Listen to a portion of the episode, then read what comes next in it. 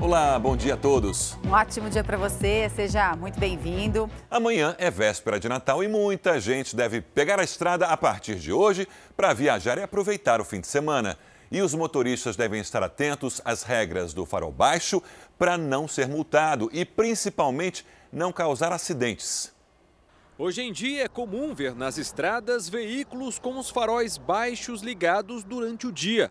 A regra entrou em vigor em 2016 mas será que seis anos depois ela ainda está valendo? Em rodovias, que eu saiba, sim. Que eu saiba, sim. É obrigatório? Que é obrigatório. A verdade é que desde abril do ano passado, o uso não é obrigatório em rodovias de pista dupla. A lei exige o farol baixo apenas em pistas simples, aquelas com a faixa amarela separando os dois sentidos. Mas, por segurança, o ideal é dirigir com o farol sempre ligado. É bom para o pedestre, é bom para o condutor, tanto para perceber quem vem atrás, como quem vem no sentido contrário. O carro é o principal meio de transporte para 66% dos brasileiros. E com a chegada das festas de final de ano, aliado ao período de férias, o volume de motoristas nas ruas e estradas aumenta em até 50%.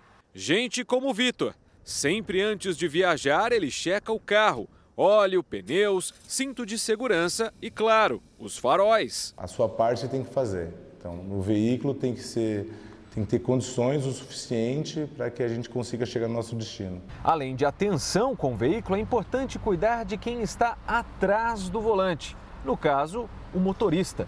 Numa viagem longa de mais de duas horas, o ideal é sempre parar para descansar. Se alguém dirige por quatro horas seguidas, o risco de acidente aumenta em 20%.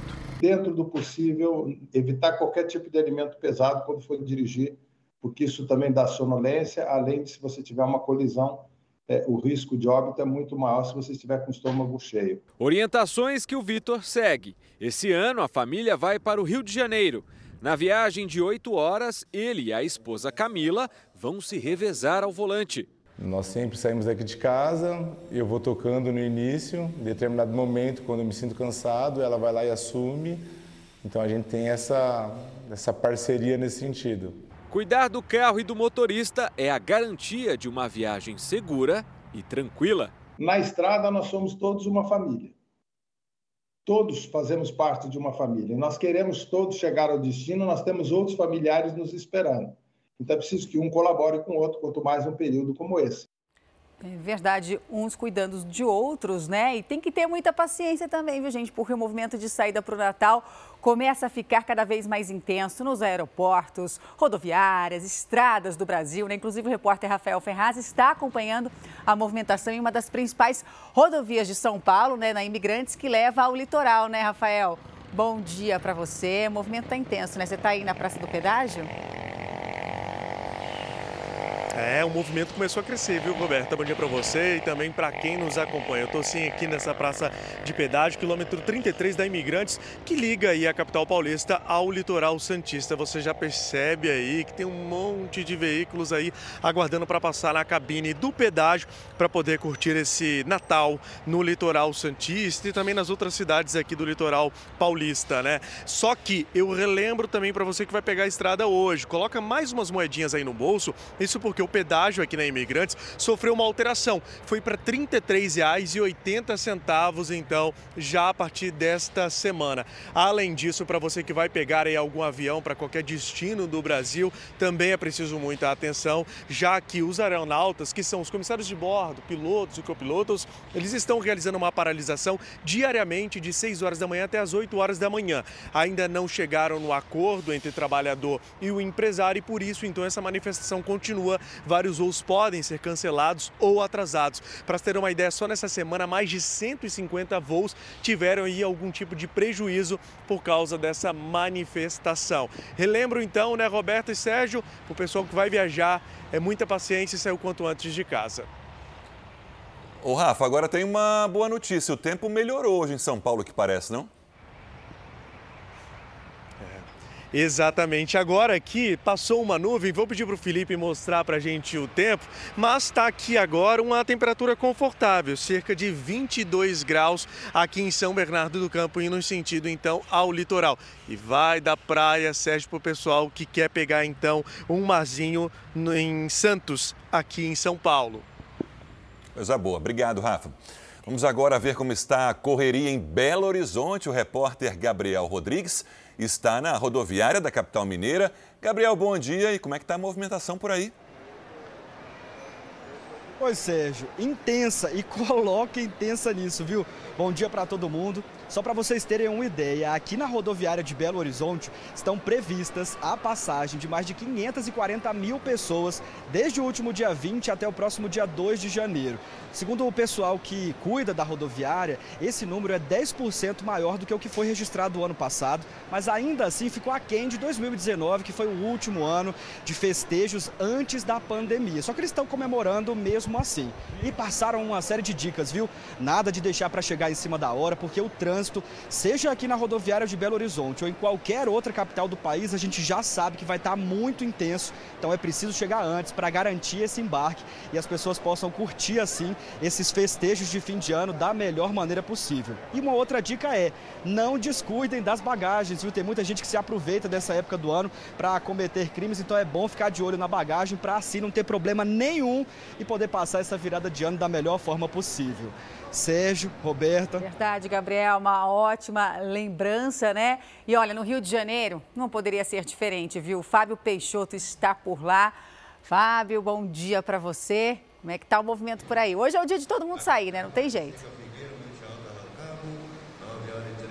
Pois é, Roberta, muito bom dia para você, bom dia a todos que nos acompanham no Fala Brasil. Movimentação intensa aqui no Rio de Janeiro também, na rodoviária do Rio. A gente vê, inclusive, muita gente. Vai ter o pessoal que vai aproveitar para viajar logo hoje, para conseguir matar a saudade da família. A expectativa aqui no Rio de Janeiro é de mais de 569 mil passageiros até o dia 2 de janeiro passando por aqui. Lembrando que a gente também tem uma expectativa de 2 milhões de pessoas viajando de avião e a gente está no quinto dia de greve né, de pilotos e comissários. Por isso, a tendência é que na rodoviária o fluxo seja ainda maior. As pessoas já estão aqui aproveitando, então, chegando cedo para pegar os ônibus. Os, os destinos preferidos são região dos lagos aqui no Rio de Janeiro, mas também muita gente está indo para São Paulo, para Belo Horizonte, que são distâncias um pouco maiores em relação à região dos lagos aqui no Rio de Janeiro. Todo mundo então aproveitando também para tirar um cochilo.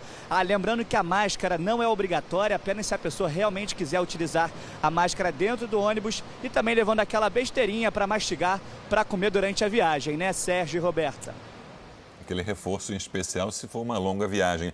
Agora, no Rio de Janeiro, a, a, o movimento da rodoviária é para saída e para chegada também, né? É, Muitos turistas é. chegando para passar o fim de ano no Rio. No Japão, oito pessoas morreram por causa de uma forte tempestade de neve.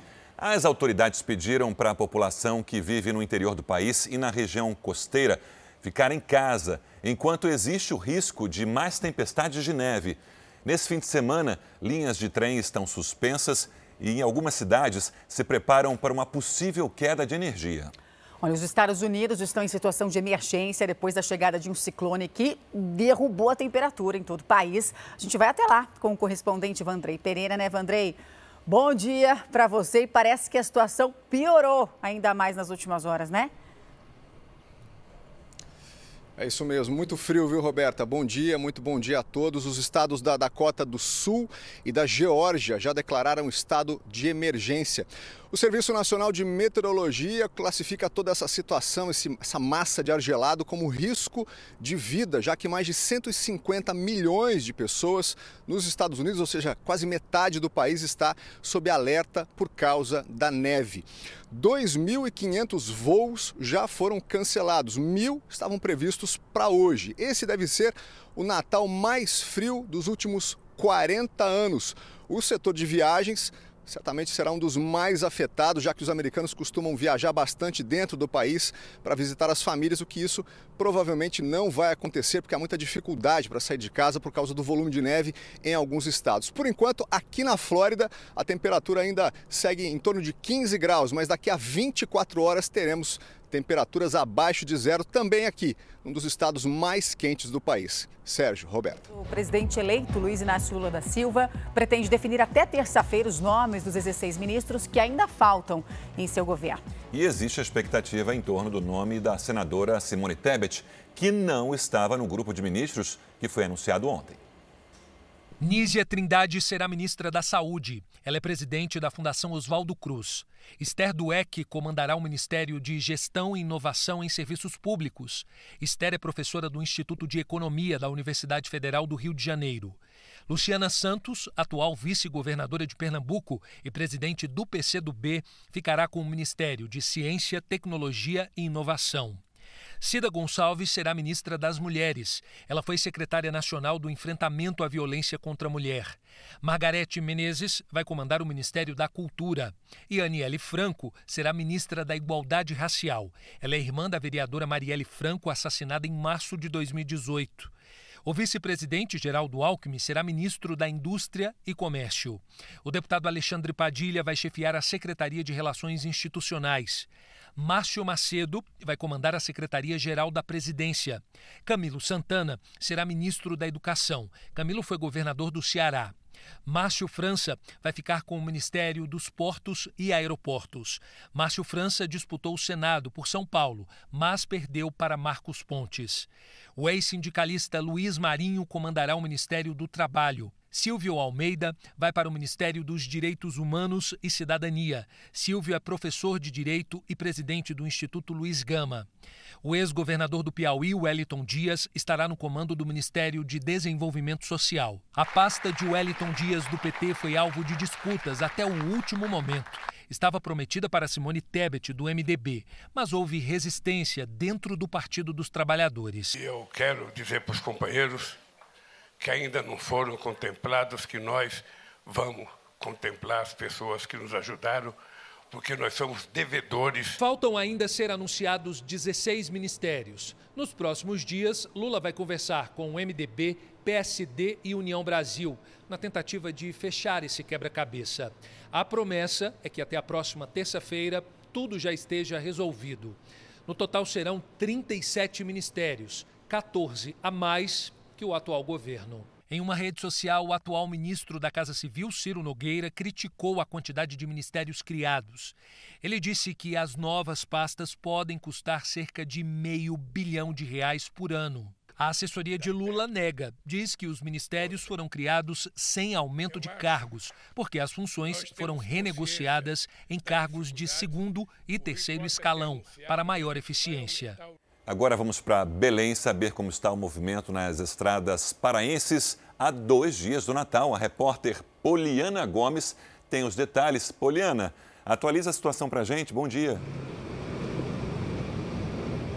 Bom dia, Sérgio. Fluxo intenso de veículos na principal rota de saída da capital paraense, a BR-316. A Polícia Rodoviária Federal atua nas estradas federais do estado e o Departamento de Trânsito do Pará, o DETRAN, iniciou hoje a Operação Festas Seguras para garantir segurança viária e mais tranquilidade na circulação de veículos e pessoas durante esse período. Desde ontem chove na região metropolitana, gerando alagamentos em avenidas e estradas da região. Os passageiros também sofrem com um aumento no preço das passagens de ônibus. Dados do DIEESE do Pará apontam um aumento de mais de 25% nos preços das passagens interestaduais. Sérgio, Roberta. O Congresso Nacional aprovou o orçamento de 2023 com um novo valor do salário mínimo e também recursos para programas sociais. Vamos a Brasília com Vanessa Lima. Vanessa, bom dia. Quais são os destaques do texto aprovado, então? Bom dia, Sérgio. Olha, o salário mínimo passa para R$ 1.320, valor um pouco acima do que havia previsto o atual governo de R$ 1.302. O orçamento também prevê recursos para o pagamento dos 600 reais do Bolsa Família, mais 150 reais por cada criança de até 6 anos, além de auxílio gás. E também tem previsão de 11 bilhões de reais adicionais para um reajuste de 9% nos salários dos servidores do Poder Executivo. Prevê também a liberação aplicação de mais 22 bilhões de reais a mais para o Ministério da Saúde e um adicional de 11 bilhões de reais para o Ministério da Educação. Sérgio, Roberta. O serial killer francês, condenado à prisão perpétua por assassinatos nos anos 70, foi solto na Ásia. A gente vai, portanto, ao Japão com a Silvia Kikuchi, que atualiza as informações para a gente, né, Silvia? Boa noite para você, viu aí no Japão. Explica para a gente também é, por que, que ele foi solto, hein? Olá, bom dia para você, Renata. Olha só, o assassino Charles Sobrast, conhecido como a Serpente, estava preso no Nepal há 19 anos por ter matado dois turistas em 1975. Mas muitos dos supostos assassinatos do serial killer seguem sem solução até hoje. É possível que mais de 20 turistas e mochileiros tenham morrido nas mãos dele. Charles foi preso e escapou da cadeia diversas vezes em vários países países. Foi isso que rendeu o apelido de A Serpente. A história do francês virou uma premiada série de televisão. Ele deveria passar o resto da vida preso, mas o Tribunal Superior do Nepal autorizou a soltura por causa da idade e saúde dele. Roberta, Sérgio.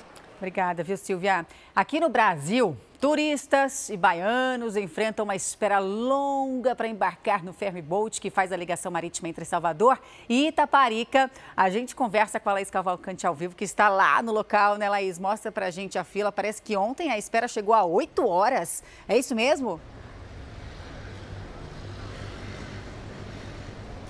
Bom dia, Roberta, Sérgio. Isso mesmo. Quem precisa aí fazer esse embarque para passar o Natal lá na Ilha de Taparica, que é um dos cartões postais aqui da Bahia, precisa ter mesmo paciência. Hoje a espera de pelo menos duas horas a duas horas e meia. É que das seis embarcações que estavam previstas para funcionar, somente três estão de fato fazendo essa operação para a ilha de Itaparica. E como você bem disse, ontem foi um dia de muito transtorno, de muita espera. Teve inclusive passageiro que passou mal por conta do sol forte e do calor. Hoje, diferente, tempo está nublado, mas o calorão aqui do verão da Bahia está intenso. Roberta, Sérgio. E o tráfico internacional de drogas tem usado cada vez mais barcos, né, Sérgio, para transportar grandes carregamentos e tentar fugir das fiscalizações. Interceptar embarcações suspeitas virou rotina em alto mar. Numa dessas, dessas ações, um navio da Marinha Francesa localizou um barco brasileiro com mais de 4 toneladas de cocaína. Essa é a reportagem de hoje do Record Investiga com o apresentador André Azeredo. André, bom dia.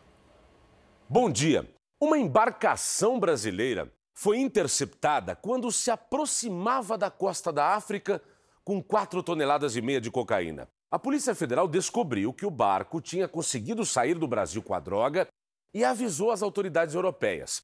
A embarcação é de uma empresa do Espírito Santo e foi alugada por um mês por uma companhia do Rio de Janeiro. A captura dos traficantes ficou mais fácil porque os criminosos se depararam já perto da chegada com uma frota da Marinha Francesa. A 640 quilômetros de Serra Leoa, país da costa oeste da África, esse pequeno barco rebocador de casco verde se deparou com uma embarcação muito maior. O navio estava cheio de militares. O barquinho carregado com 4 toneladas e 607 quilos de cocaína. Terminava ali a tentativa da embarcação brasileira de fazer chegar a droga em algum ponto da costa africana e de lá seguir para a Europa. A cocaína estava acondicionada dentro dessas bolsas pretas. A Polícia Federal do Brasil descobriu que um rebocador de pequeno porte, carregado com droga, tinha iniciado viagem em Santa Catarina, na região da cidade portuária de Itajaí. As autoridades brasileiras, então, compartilharam a informação com o Departamento Antidrogas dos Estados Unidos e com a agência criminal inglesa e começaram a monitorar o barco. Foram emitidos alertas para a Europol e para o Centro de Análises e Controle Marítimo de Narcóticos, que fica em Lisboa, Portugal. Com nossos parceiros, nós prevenimos a entrada de uma enorme quantidade de drogas na Europa, incluindo o Reino Unido, que era o destino dessa droga. Este é um evento significativo. Nossas ações têm feito um grande estrago no lucro das organizações criminosas internacionais que estão por trás disso. A gente tem informações que o valor dessa carga de cocaína nas ruas da Inglaterra seria superior a 300 milhões de libras esterlinas. Essa quantia, 300 milhões de libras, seria referente apenas ao valor dessa carga no Reino Unido. As autoridades francesas falam que as 4 toneladas e 607 quilos de cocaína valem 150 milhões de euros nos países do continente, o equivalente a 840 milhões de reais. Acredito que as duas frentes são importantes, é, tanto o coibir o tráfico ilícito quanto descapitalizar as organizações criminosas. O que se sabe e é referendado internacionalmente é que conforme você é, faz um foco maior na descapitalização, isso acaba atingindo as organizações é, criminosas de maneira mais eficiente. O jornalismo da Record TV identificou que o rebocador chama-se Peroá Offshore X, com registro na Marinha Brasileira em nome de uma pequena empresa de navegação do Espírito Santo. Nossa reportagem apurou que a embarcação estava alugada por meio de um contrato de 30 dias para a empresa WM Estaleiros e Transportes Marítimos de São Gonçalo, no Rio de Janeiro. Os representantes da empresa não quiseram gravar entrevista, mas confirmaram ter alugado e sublocado a embarcação para parceiros comerciais sem a autorização dos donos do barco. E disseram ainda que não sabiam que o rebocador estava fora do Brasil. Conseguimos contato também com os proprietários da embarcação no Espírito Santo. Eles não quiseram gravar entrevista. Disseram ter ficado sabendo da apreensão pela imprensa e que as pessoas que alugaram o rebocador não responderam mais os contatos depois dessa ocorrência. O modal marítimo, né, o que ele oferece é, de primeira mão são as grandes quantidades que se, podem ser transportadas nesse modal. Além disso, é, ao fazer o transporte marítimo, é, você conta ali com uma infraestrutura extremamente avançada de transporte e globalizada. Então, você consegue alcançar e expandir mercados consumidores é, de maneira muito rápida.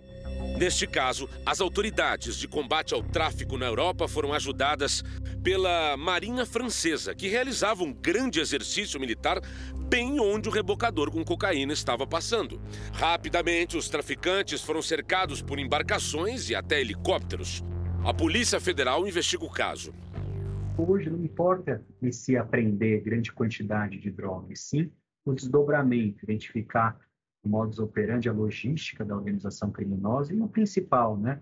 Quem está financiando? Quem são os cabeças dessa organização? Segundo a Europol, no ano passado, as autoridades da União Europeia apreenderam 240 toneladas de cocaína saídas da América Latina. A cocaína que chega na Europa tem uma qualidade melhor, cada vez aprendemos mais. Porém, o preço se mantém estável. Isso significa que existe muita cocaína no mercado, droga produzida. Tem cada vez mais cocaína vindo para cada América Latina com envolvimento de cada vez mais organizações criminosas e cada vez mais participação das facções brasileiras. O porta-voz diz que a Europa, além de destino, virou ponto de escala para a droga destinada ao Sudeste Asiático e à Oceania. Na Austrália, o preço da cocaína é 10 vezes mais do que aqui na Europa. Deixamos de ser apenas destino final, passamos a ser rota também. Voltamos com vocês no estúdio. Uma psicóloga está sendo investigada por dar consultas como neuropediatra. Ela usava um certificado falso para atender em Goiás. O pai e a mãe mostram um laudo assinado pela suposta médica, afirmando que o filho do casal tem transtorno espectro autista, um distúrbio que causa problemas na comunicação, dificuldade na interação social e comportamentos repetitivos. Segundo o pai da criança, a suposta médica receitou alguns medicamentos que estão sendo tomados pelo filho do casal e ela cobrou mais de 3 mil reais pelo tratamento. Olha, cobrou na primeira, na primeira vez que eu fui lá, foi 2.100 alguma coisa. Aí a gente dividiu no cartão, né, em 12 vezes, eu acho. De acordo com a polícia, ela é realmente uma psicóloga, mas dizia que era especialista em neuropediatria e também neuropsiquiatria. Após então várias denúncias, a Polícia Civil foi até o local e apreendeu alguns materiais que seriam usados pela suspeita. Nós recebemos uma denúncia de que pessoas estavam suspeitando de que essa profissional, né, supostamente uma médica, estaria apresentando documentos com alguns erros né, no, na parte médica. A psicóloga tem 77 anos de idade e no depoimento prestado na delegacia, a acusada tentou enganar até a polícia. Era um, um, um certificado de especialista em neuropediatria ou neuropsiquiatria emitido por uma, uma empresa é, de que presta serviços aí de estética ou de psicologia. Depois de prestar depoimento, a mulher foi liberada porque ainda não existe nenhum mandado de prisão preventiva contra ela. Indignação,